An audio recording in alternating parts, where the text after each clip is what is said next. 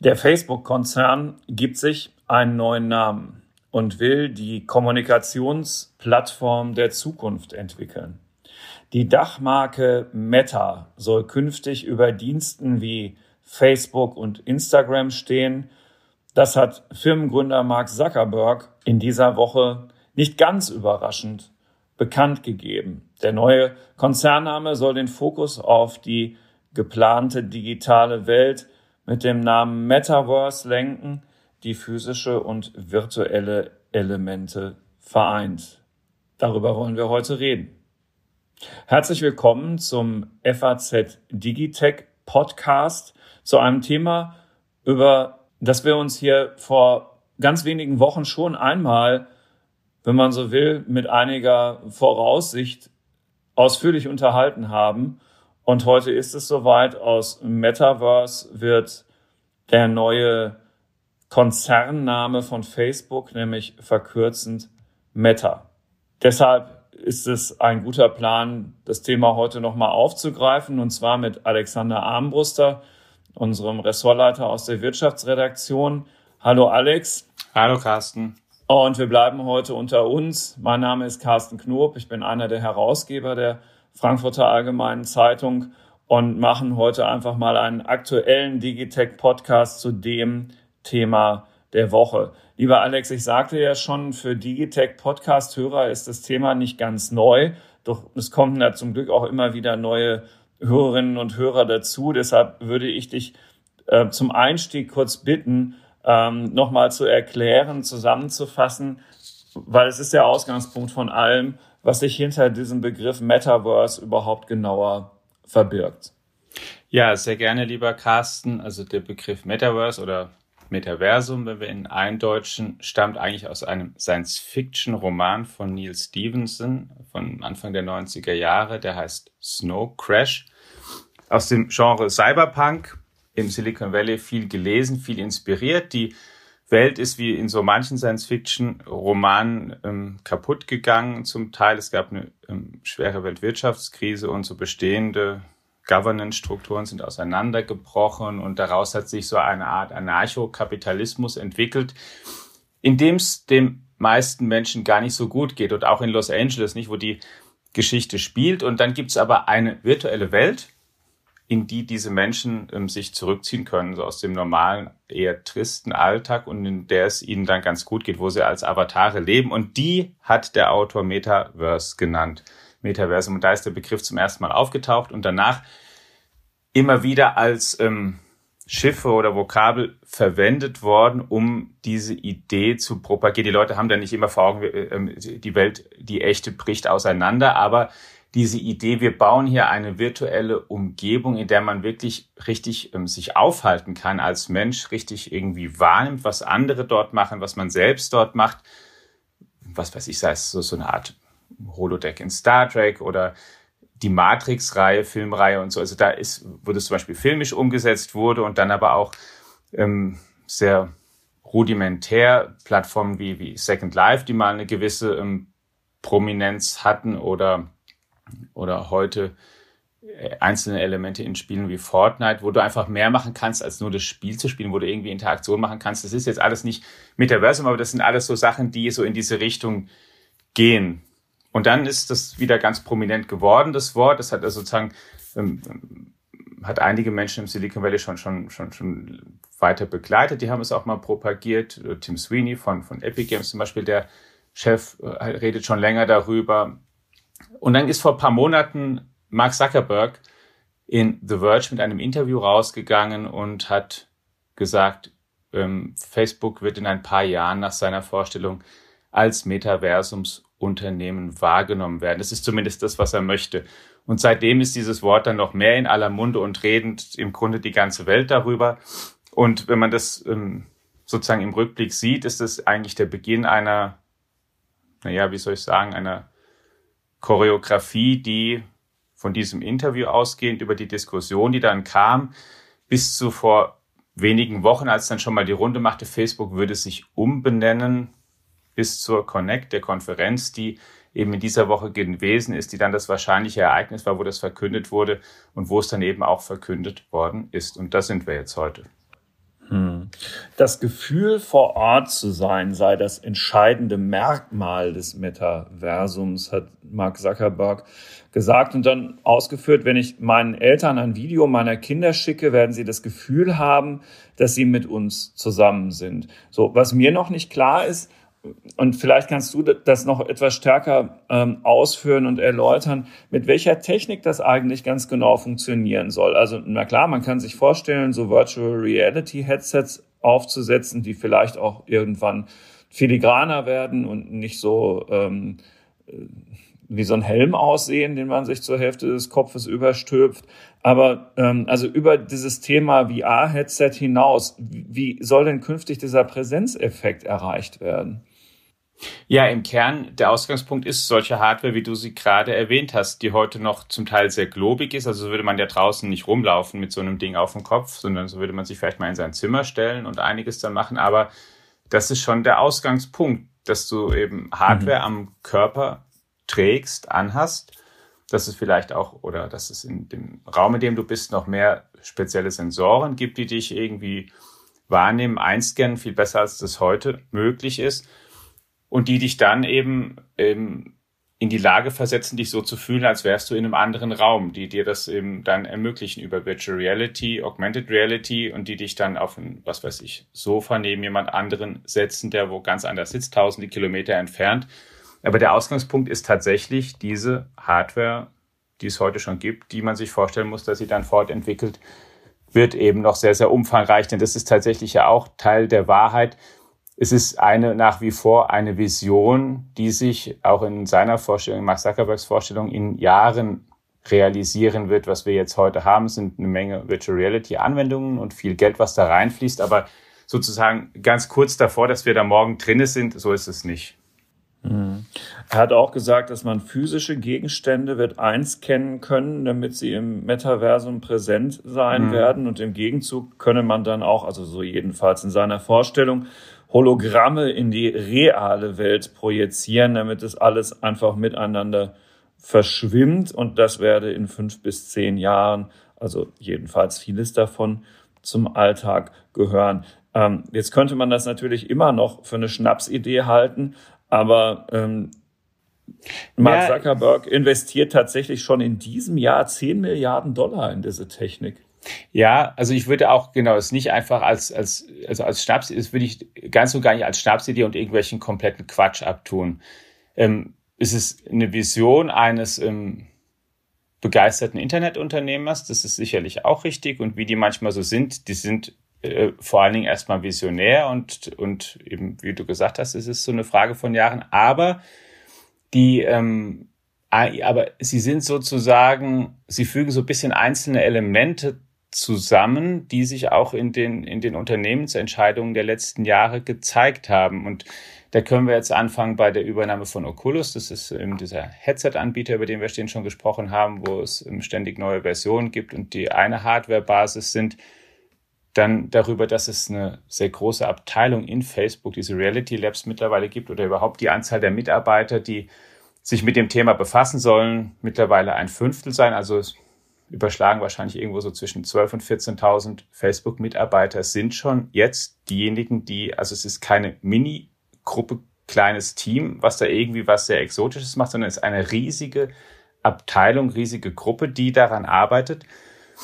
Und dazu passt eben, dass Facebook vor allen Dingen zwei, zwei Sachen der vergangenen Jahre. Einmal, was ja auch sehr in den Schlagzeilen war, die Digitalwährungspläne. Erstmal Libra, mittlerweile heißt es ja Diem und ist ein bisschen adjustiert gegenüber dem ursprünglichen Plan, aber es ist ein Element, was du auch schon genannt hast. Man muss ähm, Dinge im Metaversum wirklich haben, physische Dinge dort präsent haben, die auch nicht fälschbar sind, die auch da sind. Und dafür ist wichtig, dass du sozusagen sowas wie eine echte Währung zum Beispiel hast, die du einfach zum Handeln verwenden kannst, dass du äh, Token hast, dass du NFTs hast zum Beispiel, also äh, Blockchain-basierte ähm, Möglichkeiten, Sachen oder die, die Gegenstände zu verifizieren, die einzigartig zu machen, dass du die eben tauschen kannst, jemand anderem geben kannst, zeigen kannst, sammeln kannst, speichern kannst, dass wirklich nur du sie hast, wie ich in der echten Realität etwas kaufen kann und es dann mir, was weiß ich, hier ins Haus stelle und dann steht es einfach hier.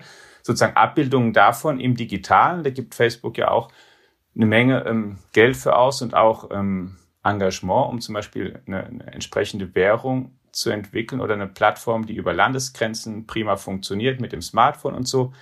Und dann gibt es noch eine zweite Übernahme, die ich dann mal erwähnen möchte. Die haben auch vor einer Weile ein, ein Startup eigentlich gekauft, Control Labs heißt es. Die haben da ähm, ähm, den Patrick Kay vorstellen, habe ich mal selbst getroffen, auch deren Chefwissenschaftler, der vorgestellt hat, was sie machen und wie sie es machen. Sehr inspirierender Mensch, der, die machen Armbänder und möchten damit ermöglichen, per Gedanken quasi eine Tastatur zum Beispiel zu bedienen.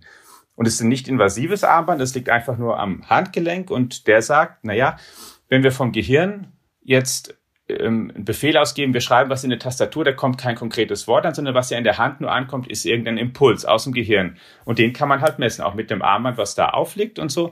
Und dann ähm, muss man das vielleicht manchmal üben, an erstmal einer echten Tastatur, bis sich das System einstellt. Aber dann hat er auch vorgeführt, wie man dann alleine per Gedanken bestimmte Wörter zum Beispiel in den Bildschirm schreiben kann, ohne eine Tastatur zu bedienen oder in der Luft tippen kann, ohne eine physische Tastatur zu haben. Und das ist ein Element, was auch Bestandteil von dieser Metaversums-Idee ist, wie sie Zuckerberg propagiert, dass wir Computer ganz anders bedienen, nicht mehr an diesem Bildschirm sitzen, 2D, nicht mehr auf die Tastaturen drücken, die Maus in der Hand haben oder das Smartphone in der Hand haben, sondern einen viel natürlicheren Umgang, nämlich einen, wie wir uns eben so verhalten. Wir sehen Sachen draußen und zeigen, oh, guck mal, was ist denn das? Oder sehen Leute und sagen, hi, wie geht's? Oder sehen ähm, oder oder ähm, beschreiben Sachen halt, also die, der Weg, Sachen zu beschreiben, wenn wir Menschen uns natürlich verhalten, ist ja gerade nicht der, dass wir uns in der Tastatur Nachrichten äh, reintippen und die uns zusenden.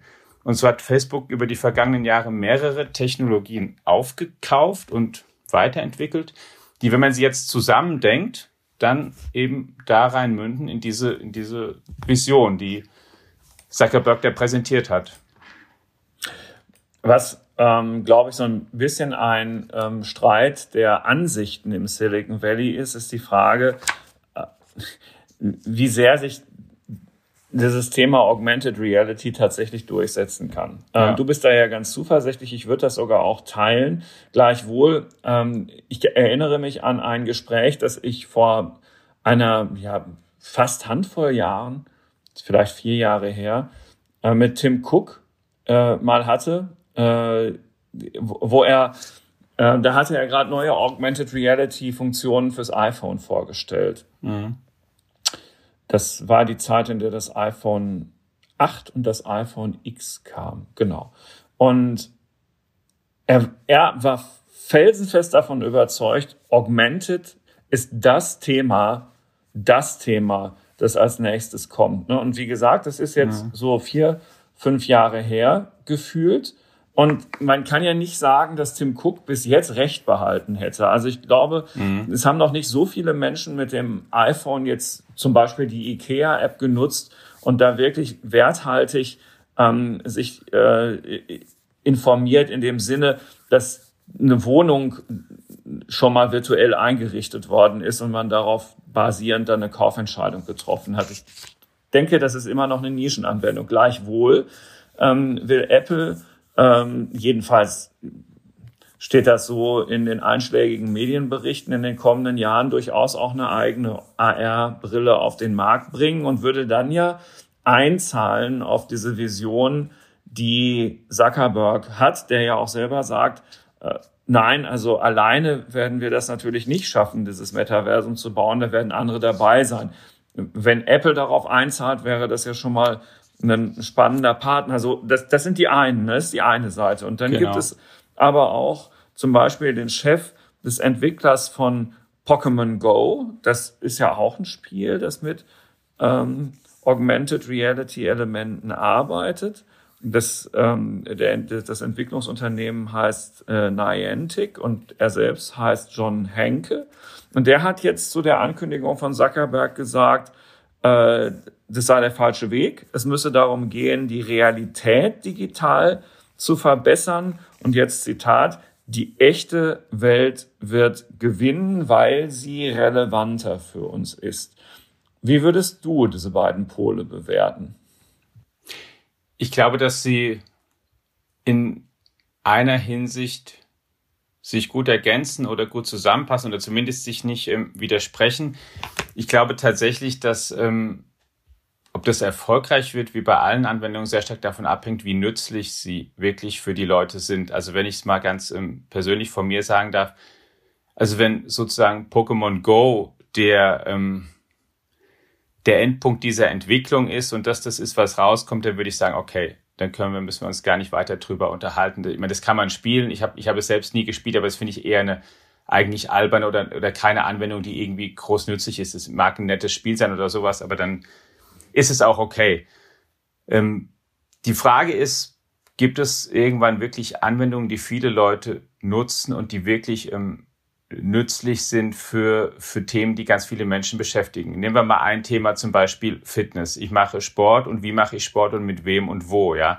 Da kann ich, ähm, wenn ich da tolle Anwendungen habe und habe das Gefühl, ich mache mit anderen Sport, auch wenn ich dann, muss davor gar nicht weit wohin fahren, in ein, ein gemeinsames Studio oder eine Trainingshalle oder sowas, sondern ich habe hier zu Hause meine Halle oder meinen Platz oder so und kann dann meinen Sport machen und schwitze genauso, fühle mich genauso fit und so dann kann ich mir vorstellen, hey, das ist vielleicht was, das ist relativ nützlich.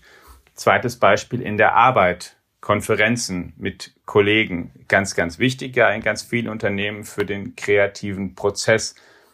Eine Möglichkeit ist, wie wir in der Pandemie ja gelernt haben, wir können uns auch mal über Teams, Zoom oder irgendwie zusammenschalten und halt Videokonferenzen machen. Da geht auch mehr, als man vorher dachte. Ne? So unpersönlich, wie man dachte, ist es nicht. Aber es ist auch nicht so, als würde man in einem Raum sitzen. Aber die Frage ist, wie ist es denn, wenn man sowas relativ gut eben ähm, in einer VR-Umgebung machen kann, dass ich eben wirklich mit dir in einem Raum virtuell sitze und mich so fühle, als auch wenn ich jetzt hier zu Hause sitze und mich so fühle, als würde ich dir gegenüber sitzen, sehe deine Körpersprache irgendwie mit deinen Mimiken, deine Gestiken und kann dann in einem Unternehmen das eben machen, was Mitarbeiter rund um die Welt hat, die dann nicht ähm, für ganz viel Geld zusammengeflogen werden müssen, sondern die können sich einfach auf einen Knopfdruck hin zusammenschalten und wirklich um einen ähm, Tisch sitzen, um einen virtuellen, der sich aber im Kern wirklich so anfühlt wie ein echter Tisch und da miteinander reden, als würden sie um einen echten Tisch sitzen. Der Markt, glaube ich, mhm. potenziell wäre sehr groß. Wenn das gut funktioniert, kann ich mir auch da vorstellen, dass es einfach sehr, sehr nützlich sein kann.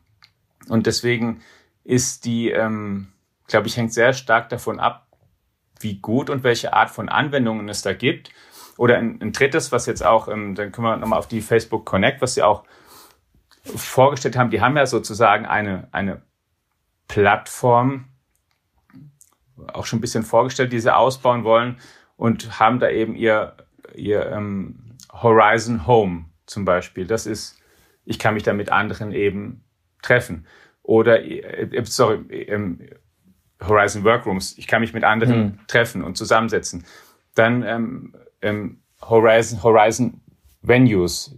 Da soll ich mal, was weiß ich, Konzerte gemeinsam erleben, Sportveranstaltungen. Das ist so die, die Frage. Ich meine, das kann auch, ich mir vorstellen, dass das vielleicht auch sehr nützlich empfunden wird. Aber es müssen eben Anwendungen sein, die nicht irgendwie in, glaube ich, in, in Gimmicks und Randgimmicks sind. Ich, ich, ich spiele mal Pokémon Go oder ich, ähm, was weiß ich, ich, also die dürfen nicht zu albern und zu ähm, entbehrlich sein, sondern sie müssen wirklich einen Kern dessen abdecken, was wichtige Tätigkeiten für uns sind. Und davon hängt es, glaube ich, sehr stark ab, ob das sehr viele Menschen annehmen oder nicht. Ja, kann ich vollkommen nachvollziehen. Ähm, diese Anwendungen, von denen du da gerade gesprochen hast, sind, sind ja auch, also versprechen ja einen Nutzen und das ist ja ohnehin die Voraussetzung, dass es was wird, es muss relevant sein, einen Nutzen stiften. Zuckerberg ist vollkommen davon überzeugt, dass das alles prima aufgeht bis zum Jahr 2030. So weit ist es ja gar nicht mehr weg, will er eine Milliarde Nutzer in diesem Metaversum haben. Und zugleich hat er angekündigt, dass sich am Umgang des Unternehmens mit Daten nichts ändern werde. Und da frage ich mich jetzt, ist das eine gute oder eine schlechte Nachricht? Ich meine, das ist sozusagen, wie soll ich sagen, ein bisschen der zweite Teil dessen, was da natürlich mitschwingt. Das eine ist, du kannst eine große Vision haben und du kannst auch ein bestehendes Unternehmen nach einer Zeit, in der es ja durchaus erfolgreich war, mal strategisch neu ausrichten. Das haben andere auch gemacht. Und manchmal ist das auch das Erfolgsrezept, um wirklich ja sehr lange zu überdauern, denn es gibt auch genügend Beispiele von Unternehmen, die das nicht gemacht haben und die dann halt einfach irgendwann wieder verschwunden sind. Aber gleichwohl ist natürlich gerade bei Facebook noch ein ganz zentraler Aspekt oder wie es jetzt Meta heißt, dass dazu eben Facebook gehört, ein, ein, eine App und ein Markenname und bis jetzt auch Unternehmen dafür, was ähm, sehr kritisch beäugt wird, was ähm, immer wieder in Datenaffären, Datenskandale verstrickt ist, was für den Umgang mit Daten stark kritisiert wurde, was ähm, vorgehalten wurde, mit Inhalten nicht ordentlich genug umzugehen, Hass zu befördern, zu erleichtern, Hass zu verbreiten über Ländergrenzen hinweg und auch viel zu wenig zu unternehmen.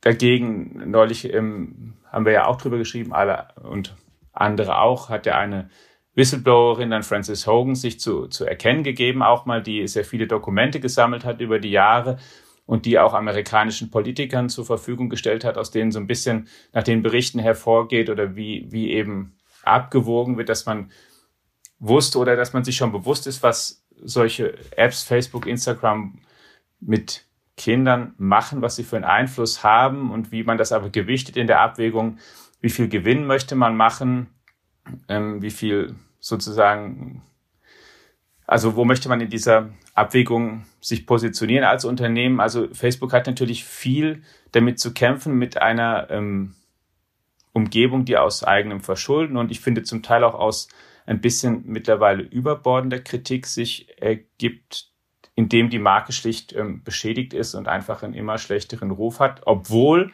was man auch nicht vergessen darf, natürlich die Geschäftsentwicklung selbst das überhaupt nicht widerspiegelt, weil die ähm, Gewinne und Umsätze und so weiter stetig zunehmen. Und natürlich gehört auch, ist Zuckerberg bestreitet es ein bisschen und sagt, naja, damit hat es im Kern so viel nichts zu tun, aber natürlich ist einen neuen Namen sich in dieser Situation zu geben, auch natürlich eine Möglichkeit, mit diesem alten, nicht mehr so wohlgelittenen Namen ein Stück weit sich zumindest zu distanzieren oder den ein Stück weit ähm, auf Abstand zu halten von der Öffentlichkeit, aber auch von sich als Person. Er wird ja zukünftig dann auch der Meta-Chef sein und nicht mehr der Facebook-Chef. Und dann ist Facebook nur noch in Anführungszeichen eine App unter diesem gesamten Dach. Also das ist was, was schlicht mit dazugehört. Hm. Ähm, ja, äh, die Kritik ist auf jeden Fall hart an dem Unternehmen. Es kommen halt auch immer wieder neue Gründe dazu, warum es in die Schlagzeilen gerät. In den vergangenen Wochen zum Beispiel durch interne Unterlagen, die von einer ehemaligen Mitarbeiterin öffentlich gemacht ja. worden waren, nämlich von Francis Hogan, die Facebook vorwirft, ganz klar ständig, also wenn man so will, systematisch Profite über das Wohl seiner Nutzer zu stellen. Und das halt eben gar nicht, wie du gerade gesagt hast, auf eine Art und Weise auszubalancieren, sondern dass es einfach immer darum geht, ähm, das meiste rauszuholen. Ja, die, also sozusagen das, das gar nicht ist immer so eine Sache, die, also diesen Vorwurf, den würde ich soweit nicht machen, weil wenn was ähm, komplett nur schadet und die Leute es dann gar nicht mehr nutzen, es nutzen ja sehr viele Leute schlicht und einfach freiwillig diese Dienste und alle möglichen Stimmt. Dienste. So, und nicht, weil sie sich danach komplett schlecht fühlen und es steht auch niemand da, der ihnen mal gesagt hat, ihr müsst das jetzt machen, sondern die machen es so. Deswegen, da würde ich schon nicht so weit gehen und sagen, sie scheinen sich gar nicht darum, sondern natürlich, wie jedes Unternehmen, schauen sie an, wie, wie kommt das Produkt an, wie wirkt es, wie sind, und welche potenziellen Schäden treten auf oder welche Gefahren bergen sich und, und ähm, ähm, aber es gehört sicherlich zur Geschichte von Facebook und auch zur Geschichte von, von Software, überhaupt Softwareunternehmen, dass neue Produkte, sozusagen, dass die Nerds, die programmieren erstmal. Machen ja. was, machen eine coole Anwendung oder eine, von der sie glauben, dass sie cool ist. Und dann kommt die raus und dann wird die erstmal ausprobiert. Das ist ja nicht so wie bei einem, was weiß ich, bei einem anderen Anwendungen, die nah am menschlichen Körper oder am Menschen sta ähm, stattfinden, wie zum Beispiel Medikamenten, die ganz, ganz strikte ähm, Genehmigungsprozeduren durchlaufen müssen, mehrere Phasen klinischer Tests, wo man dann genau sieht, wie sind kurzfristige, langfristige Wirkungen von Mitteln auf den menschlichen Körper oder auf das Verhalten von den Menschen bei Software findet sowas nicht statt oder der wird auch nicht mit einem TÜV oder sowas, das da groß abgenommen. Das wird gemacht und dann wird praktisch erstmal geguckt und das gilt und galt natürlich auch für Facebook. Die haben am Anfang erstmal gemacht und geguckt, ach was, wir schauen mal, was wir jetzt hier ähm, haben und was wir hier machen können. Und natürlich ist, ist das insofern auch natürlich ein außergewöhnliches Unternehmen oder Namen, weil für da ja zum eigentlich ersten Mal in dem Ausmaß ein Unternehmen wirklich Menschen rund um die Welt in so einer großen Menge zusammengeschaltet hat. Und ich glaube, da wäre alles, also in einem gewissen Sinne, man hätten sie natürlich sich viel früher vielleicht mal fragen müssen, was macht es vielleicht aus der Welt? Aber selbst wenn du dich das gefragt hättest vor 15 oder 20 Jahren, bin ich mir nicht sicher, ob du über eine bisschen informiertere Spekulation hinausgekommen wärst damit, weil es das einfach so noch nicht gab und ich glaube, du konntest, also ich weiß nicht, was man da dann sozusagen damals herausbekommen hätte einfach, wenn man ähm, sich das überlegt hätte, was das mit den Menschen macht, weil es einfach diese, dazu ja in dem Sinne gar keinen Erfahrungswert gab. Hm. Also ich kann mich jedenfalls erinnern, lieber Alex, ich weiß nicht, zehn Jahre bist du auch schon locker bei uns. Ne? Jedenfalls so ja. vor so vor ungefähr zehn Jahren hast du ähm, im äh, Newsroom der Wirtschaft vor mir gestanden, mich angeguckt und gesagt, Mensch, die werden mächtiger, also die Facebook, die werden mächtiger als Staaten. Da müsst ihr doch mal stärker drauf achten. Ja. Und insofern, ja. na ja, also es gab schon durchaus Menschen, Na klar. die da, die, die, dass sie so mächtig werden, genau. Aber Macht an sich ist genau, das ist natürlich ein, ein Thema, wo man auch drauf gucken muss. Und ähm, ja, aber dann ist dann die Frage, muss da Facebook drauf gucken oder müssen halt andere dann da stärker drauf gucken? Denn dass ein Unternehmen erstmal groß wird, größer wird, ja, das ist, ähm, wie soll ich sagen, erstmal ja nicht das Problem des Unternehmens, sondern ich meine, das ist von jedem Unternehmen die Strategie, so viel zu verkaufen, wie es geht, so viel gewinnt. Deswegen, also das ist sozusagen das, das Geschäftsmodell. Und dann muss man irgendwann gucken, okay, wie, wie groß ist zu groß? Und dann gibt es eben Ansätze im was weiß ich, Wettbewerbsrecht, Kartellrecht und so weiter oder, oder, oder, oder in, in entsprechenden Theorien, wo man sich dann überlegen kann, gibt es ein zu groß, wie groß, ab wann ist, ab welcher Größe ist jemand zu groß? Und natürlich haben heute eine Handvoll Unternehmen sehr, sehr viel Macht und sehr viel Kontrolle, die, die ähm, wenn es darum geht, eine große Umgebung, Kosmos, in dem wir uns aufhalten, das Web nämlich zu kuratieren, äh, zu, zu kuratieren, zu sortieren, zu priorisieren und so weiter. Das ist im Gar keine Frage. Und mittlerweile beschäftigen sich ja Politiker, Regierungen, Aufsichtsbehörden rund um die Welt mit diesen großen Unternehmen, Facebook, Apple, Google, Microsoft, Amazon und fragen sich eben das Ganze. Und jetzt, ich kann ähm, zum, vielleicht als kleine Leseempfehlung, hat jetzt mit unserem Kernthema gar nichts zu tun, aber wer sich ähm, da interessiert, ähm, Ian Bremmer, ein außergewöhnlich guter, finde ich, Politik, Wissenschaftler, auch, auch originell hat jetzt in Foreign Affairs gerade geschrieben, ein Essay, The Technopolar Moment, über genau diese, was du gerade sagst, dass Unternehmen zum Teil mächtiger sind als Staaten oder mehr Einfluss haben aus einer gewissen Perspektive. Also kann ich jedem empfehlen, den sich mal durchzulesen, weil der genau zum Beispiel das thematisiert. Man muss sich eben dann fragen am Ende, was macht man daraus oder wie, ähm, ja, wie soll man damit umgehen? Die Antworten sind auf beides nicht trivial. Mhm. Also Ian Bremmer ist auf jeden Fall auch eine Twitter-Folge-Empfehlung. Aber ja, zum Thema zurück. Im amerikanischen Kongress, der ja gerade die gesamte Tech-Industrie ins Visier nimmt, ist ähm, Zuckerbergs Vision jedenfalls bei einigen Abgeordneten nicht so gut angekommen. Die demokratische Abgeordnete Alexandria Ocasio-Cortez, zugegeben vom linken Spektrum, der Demokratischen Partei, aber gleichwohl einflussreich in dieser Debatte. Die schrieb in Reaktion auf Zuckerbergs Ankündigung Meta, das klingt ja wie in Wir sind Krebs für die Demokratie, der in eine globale Überwachung und Propagandamaschine für autoritäre Regime metastasiert. Und ähm, ein Senator, Richard Blumenthal, auch ein Demokrat, hat den Konzern quasi in derselben gedanklichen Sekunde gewarnt, man könne sich mit der Namensänderung nicht aus der Verantwortung stehlen. Also Facebook weht in Amerika in der Politik schon ein ganz schön heftiger Wind entgegen. Ja, absolut. Also es gibt ja auch die ähm, Bestrebung, dort zum Beispiel Facebook aufzuteilen in Facebook, Instagram, WhatsApp und quasi die Großübernahmen der vergangenen Jahre rückgängig zu machen, weil es das Argument gibt, da ist einfach zu viel in einem und es wäre mehr Wettbewerb da, wenn die drei getrennt voneinander werden. Jetzt machen sie nicht komplett deckungsgleiche Sachen, aber zum Beispiel, wenn Instagram und Facebook getrennte Unternehmen wären, kann man gedanklich sicher durchspielen, ob es dann mehr Wettbewerb gäbe oder was das ist. Also das stimmt, das, das ist so, dass denen da mehr Wind entgegenweht momentan und dass es diese Überlegungen dort gibt und auch hier gibt. Ne? Die europäischen Länder haben sich gerade, hatte die FAZ auch ähm, exklusiv berichtet, also die, die EU-Staaten auf den Digital Markets Act geeinigt. Ein sehr weitreichender mhm. Regulierungsentwurf für gerade die großen Internetunternehmen. Und dass sie sich geeinigt haben, ging jetzt auch relativ schnell, wenn ich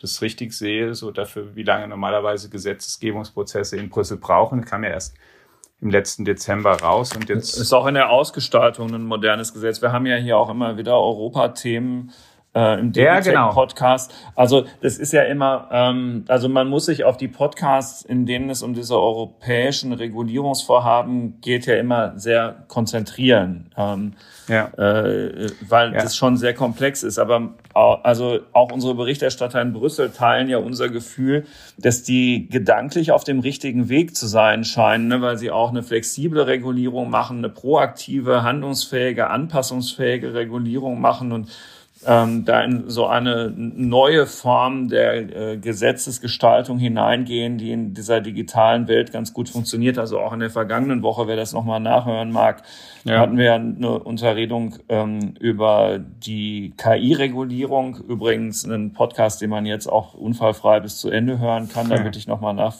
für diejenigen, die davon betroffen waren, rückwirkend um Verzeihung. Da ist hinten raus was schiefgelaufen, ist jetzt alles geheilt hochgeladen. Aber ja, also ne, das sind anstrengende Themen, ja. äh, aber Europa scheint da auf einem ganz guten Weg zu sein. Und klar, also für diese Unternehmen ändert sich da schon das Umfeld, die müssen ja. anders agieren. Ja, weil das, ich meine, genau, das ist, und damit, das ist auch deswegen, also hast du ja schon gesagt, das ist auch, glaube ich, vollkommen richtig, dass diese Themen ganz oben auf der Tagesordnung sind, ganz unabhängig vom, vom, erstmal vom konkreten Ausgang. Aber es sind einfach, und das eine Unterscheidung ja auch schon getroffen, die Amerikaner, die, die, die Politiker haben natürlich auch einen Blick auf autoritäre Staaten, weil natürlich du kannst auch, auch soziale Medien, so ein riesiges Netzwerk kannst du, wie alle Technologie, du kannst es sehr positiv verwenden. Also können sich Menschen freundlich miteinander austauschen, Verwandte irgendwie in Kontakt sein oder Freunde in Kontakt sein, die sich lange nicht gesehen haben und so weiter. Aber natürlich können das autoritäre Regime auch benutzen, um Meinung zu machen, ihre Bevölkerung zu kontrollieren, einzu im Norden irgendwie zu homogenisieren. Also oder nachzuverfolgen, wer sich nicht in Anführungszeichen systemkonform verhält. Also deswegen sind diese Befürchtungen, und das ist eben eine Sache, die, die, ähm, die da halt mit auch, ähm, ja, wie soll ich sagen, die da natürlich mit, mit, mit durchkommt und die da, die auch durch diese Transformation von Facebook zu Meta das Unternehmen nicht los wird. Weil gerade wenn wir jetzt auf Facebook schauen, also mal ganz konkret auf Facebook, da kann man ja ganz klar im Rückblick bestimmte Phasen auch in der Wahrnehmung und in der Hoffnung erkennen, wenn wir, was weiß ich, wir gucken zehn, zwölf Jahre zurück und, und denken uns nochmal in den arabisch, sogenannten arabischen Frühling rein und hatten da noch das Gefühl, Mensch, diese Technologie, die hilft ja, um alle Diktatoren abzusetzen. Endlich wird der Nahe Osten demokratisch und Nordafrika, muss man zugespitzt zu sagen. Und das, sozusagen die Produkte, Technologien waren sehr positiv konnotiert und haben gesagt, die schleifen vielleicht solche Bastionen. Und nun sehen wir das Gegenteil. Man kann sie auch gut benutzen, wird auch in diesen Staaten gemacht. Facebook als Plattform, um sich mitzuteilen als Politiker. Eben nicht mehr durch eine Qualitätspresse zu gehen, die ähm, kritisch hinterfragt automatisch oder die entsprechend dann auch ähm, Öffentlichkeiten herstellt, sondern sehr direkt sich auszutauschen mit und mit den Meinungen an Anhänger zu wenden, ähm, zu popularisieren, zu polarisieren. Also es, das ist sozusagen das, was da mitschwingt und Facebook ist eben als Unternehmen eines, das gibt's halt natürlich nicht nur in Amerika und in Europa, sondern eben auch in vielen Ländern, die ganz andere Gesellschaftsstrukturen haben und die natürlich unter ihren Bedingungen auch eine sehr, ich meine, diese ganzen Apps, die sind natürlich super nützlich, einfach zu bedienen und die sind natürlich auch ähm, für verbrecherische, autoritäre Regime einfacher zu bedienen und vielleicht ein sehr nützliches Vehikel für ihre politischen Ziele. Und das ist was, das wird Facebook auch nach dieser Umwandlung nicht los. Und ich will vielleicht mal ein Zitat von Mark Zuckerberg sagen, was er ähm, gesagt hat, aber was das zum Teil halt widerspiegelt, auch wenn er es da nicht so direkt meint. Er hat ja dann gestern gesagt, im Moment ist unsere Marke so eng mit einem Produkt verbunden, dass sie unmöglich alles, und damit meint er Marke Facebook noch, dass sie unmöglich alles repräsentieren kann, was wir heute tun, geschweige denn in der Zukunft tun werden. Ich hoffe, dass wir mit der Zeit als Metaversum-Unternehmen wahrgenommen werden und ich möchte unsere Arbeit und Identität auf das ausrichten, worauf wir hinarbeiten. Das zeigt sozusagen nochmal die Vision oder das, was man macht. Aber gerade in diesem Zitat steckt ja auch drin, was man eben auch heute schlicht und einfach noch ist. Facebook. Genau. Und äh, deshalb ist zum Abschluss noch ein ähm, Blick interessant auf andere Silicon Valley Konzerne, ähm, in dem Fall Google, ähm, die sich auch schon mal umbenannt haben. Ja. Äh, und, und was daraus wirtschaftlich geworden ist. Also 2015 hat Google eine neue Holding-Gesellschaft mit dem Namen Alphabet über den Konzern gesetzt und wollte damit signalisieren, dass er eben nicht nur eine Suchmaschine ähm, betreibt, sondern auch äh, an fahrerlose Autos denkt und andere Hightech-Spielfelder, wenn man so will. So und ähm, der Erfolg war jetzt eher so mittel. Ähm, also wenn man sich mal anschaut, wo Alphabet sein Geld verdient, dann ist es eigentlich weiterhin Google und der Rest ist äh, eher nicht so mhm. wichtig. Sehr wenig ausbalanciert und der Google-Chef ist sowieso auch der Alphabet-Chef, der ist da Pichai. So, ähm, bei, bei Facebook ist es jetzt genauso zu erwarten, dass Meta eigentlich Facebook bleibt oder stehen die etwas ähm, breiter? Den Eindruck könnte man ja haben, weil Instagram ja. zum Beispiel oder ja. WhatsApp sind ja jetzt vielleicht doch mehr als Waymo oder so. Und ja. ähm, insofern hat Zuckerberg an der Stelle vielleicht sogar die besseren Karten. Ja, das glaube ich auch, dass das ein, ähm, also das, ähm, genau, sehe ich ganz genau so dass es da anders ist und dass hier schon wirklich ist, um, es geht um eine strategische Neuausrichtung schon des, des ganzen Unternehmens. Und ich habe ja am Anfang auch schon gesagt, auch die Leute, die Zahl der Leute, die sich heute damit beschäftigen, es ist in fünfstelliger Kopfgröße. Also es ist einfach keine kleine Abteilung, es ist schon eine Riesengruppe in diesem Konzern. Und es ist wirklich der Anspruch, wir bewegen uns jetzt dorthin und wir bauen eine ganz neue Plattform, irgendeine Metaversumsplattform auf und perspektivisch wird die Facebook-App dadurch unbedeutender im gesamten Unternehmen, sozusagen gemessen an dem, was sie beiträgt zum Unternehmensergebnis und so weiter. Das scheint mir relativ klar und es wird, kommt auch so direkt von oben. Bei Alphabet und, und, und Google, da hat ja auch immer eine Rolle gespielt, dass sich die Gründer ein Stück weit Schritt für Schritt durch diese Umwandlung auch zurückgezogen haben aus der operativen Steuerung. Wir wissen ja schon, dass da schon seit relativ früh in der Geschichte irgendwann mal mit Eric Schmidt ein, ein Manager dazu kam, der dann sich sehr stark oder stärker wirklich um das Geschäftliche gekümmert hat und dann nach auch mit Sundar Pichai ein, ein Manager da geblieben ist, die und die beiden Gründer, Larry Page und Sergey Brin, sich Stück für Stück zurückgezogen haben, dann in die Alphabet Holding zurückgezogen haben und dann in bestimmte Aufsichtspositionen. Und bei Facebook oder beziehungsweise Meta wird es nicht passieren. Also Mark Zuckerberg wird, ähm, da würde ich ziemlich viel drauf verwetten, er ist dieses Unternehmen, das ist sein Baby und er wird und sein, sein, sein Lebenswerk und es scheint mir überhaupt nicht so, dass er auch nur ansatzweise vorhat, sich irgendwie aus dem, aus der Unternehmensentwicklung, auch aus der engen Unternehmensentwicklung da jetzt langsam zurückzuziehen oder abzusetzen. Er ist ja sowieso nicht sehr alt und, und auch diese neue Umbenennung, die zeigt halt auch, das ist der, glaube ich, der große Unterschied dann, dass es keineswegs ist, sondern er an der Spitze vollzieht jetzt diese strategische Neuausrichtung und möchte seinem Unternehmen einen neuen Kurs geben. Und vielleicht ein äh, Punkt, den wir oder Gedanken, den, den wir noch nicht besprochen hatten, warum das auch mit der Plattform wichtig ist und weil du Apple schon angesprochen hast. Ähm, es geht hier natürlich nicht nur um eine in dem Sinne neue, vielleicht schicke, vielleicht auch erschreckende technische Version, sondern natürlich gibt's auch gerade zwischen Facebook und Apple nicht nur ähm, gute Stimmung, im Gegenteil. Das, Nein, ganz und gar nicht. Ja, um also es mal so ist, zu äh, formulieren. Das, äh, also Facebook ist ja ziemlich Apple kostet denen gerade richtig Geld. So und es ist und und es ist natürlich ist, ist Facebook unfassbar davon genervt, dass sie den App Store regeln bei Apple und wie sie denen unterworfen sind und dass einfach, wenn sich sozusagen da das Betriebssystem ändert, dann das eigene Geschäft tangiert werden kann. Und wenn jetzt sich jetzt neue Plattformen entwickeln und eine neue Art von Internet, dann wird es in Zukunft natürlich auch einen neuen App Store geben für die Apps in dieser Umgebung. Und da ist, scheint mir noch überhaupt nicht ausgemacht zu sein, wer den betreibt. Und das ist natürlich was, was man auch in dieser Neuausrichtung, also wirklich knallhart kommerziell ähm, sich mitdenken muss, warum das natürlich auch ein Wettlauf ist, warum da auch Apple was machen muss, weil natürlich geht es auch jetzt darum, wer betreibt denn eigentlich die App Stores und stellt dann die Regeln dann dafür auf. Und natürlich hat Facebook mit, ähm, das sage ich jetzt aus meiner Warte, ist meine, ohne dass ich, ich habe jetzt keinen kein O-Ton von Zuckerberg, aber meine ziemlich feste Überzeugung, hat natürlich überhaupt keinen Bock, dass dann wieder ähm, Facebook auch im, in der Metaversums-Internet-Umgebung ähm, zu einem App Store von irgendeinem anderen Unternehmen gehen muss und dann darum bitten und betteln muss, dass die Bedingungen so sind, dass man da die App so betreiben kann, sondern mit Sicherheit möchte schon Facebook vielleicht selbst gerne diesen Store betreiben. Mhm.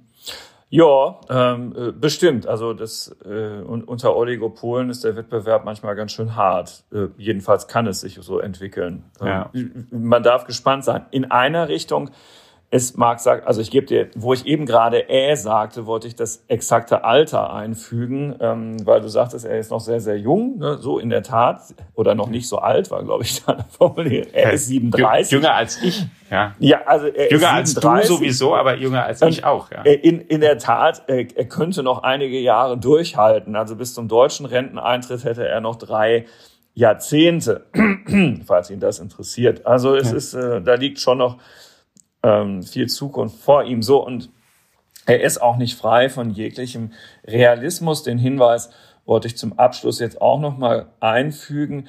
Er hat bei der Vorstellung gestern gesagt, ja, na ja, also er wisse schon, dass das eine Übergangsphase brauche, bis das wirklich richtig Traktion bekomme und erinnerte an das mobile Internet. Das sei also den Leuten im Silicon Valley auch schon ewig klar gewesen, dass das spannend sein würde. Den meisten Menschen sei es aber erst in den späten 2000er Jahren mit der Einführung ähm, des iPhone äh, wichtig geworden.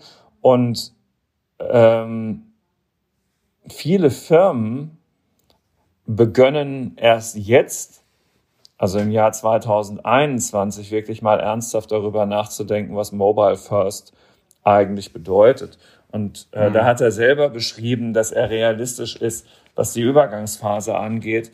Ähm, gleichwohl darf man auf dem Weg dahin gespannt sein. Vielen Dank für die Erläuterungen, lieber Alex. Das äh, Schöne ist, wenn wir unter uns sind, haben wir auch nicht mit technischen Problemen zu kämpfen, wobei wir uns über unsere Gäste natürlich auch immer freuen und viele dieser technischen Probleme verursachen wir auch selbst. Danke, liebe Hörerinnen und Hörer, dass äh, Sie uns trotz allem ähm, treu bleiben oder vielleicht sogar gerade wegen der Inhalte, die wir hier für Sie aufzubereiten versuchen. Über die Woche hinweg informiert Sie unsere Digitech-App, die Sie hoffentlich inzwischen alle kennen, sonst finden Sie sie in den erwähnten App Stores. Eine gute Woche. Bis zum nächsten Mal. Tschüss. Ciao.